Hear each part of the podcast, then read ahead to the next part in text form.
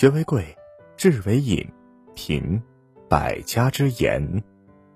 大家好，我是贴桥雕的主播万阳，今天分享的文章是《金子与烂泥》。微信搜索关注“贴桥雕大课堂”，免费进群组队学习。二零一九，用学习的姿态步入状态。金子好还是烂泥好？高僧问：“你觉得是一粒金子好，还是一堆烂泥好呢？”求道者答：“当然是金子呀。”高僧笑曰：“假如你是一颗种子呢？这个世界上……”并没有绝对的好与坏，适合你的就是最好的。米还是米。一青年向道士求教：“师傅，有人说我是天才，也有人骂我是笨蛋，依你看呢？你是如何看待自己的？”道士反问。青年一脸茫然。譬如一斤米，在饼家眼里是烧饼。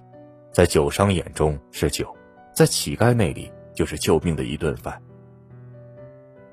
米还是那米，青年豁然开朗。你看待自己的方式，决定了自己的价值。自己与他人。少年问道长：“如何才能变成一个自己愉快也带给别人快乐的人？”道长笑答。有四种境界，你可体会其中妙趣。首先，要把自己当成别人，此事无我；再之，要把别人当成自己，这是慈悲；而后，要把别人当成别人，此事智慧；最后。要把自己当成自己，这是自然。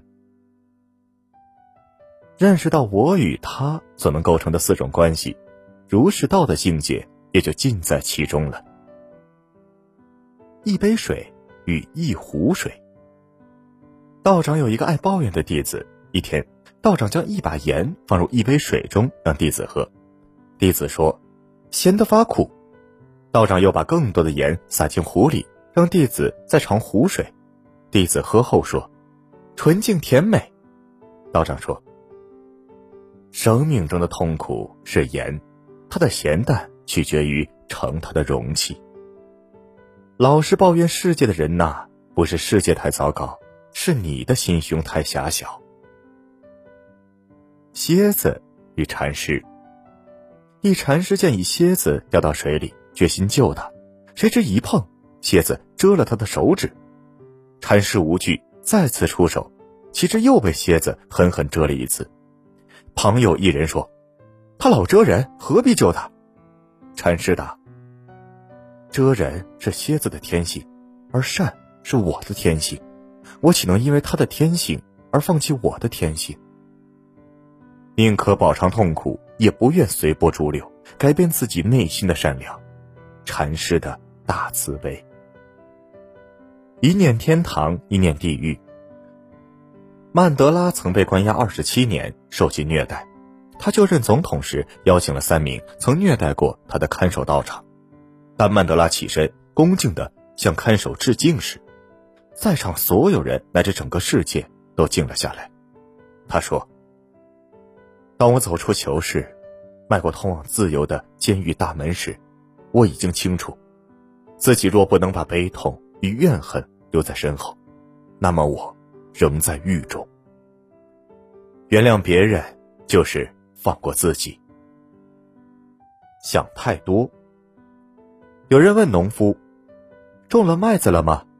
农夫：“没，我担心天不下雨。”那人又问：“那你种棉花没？”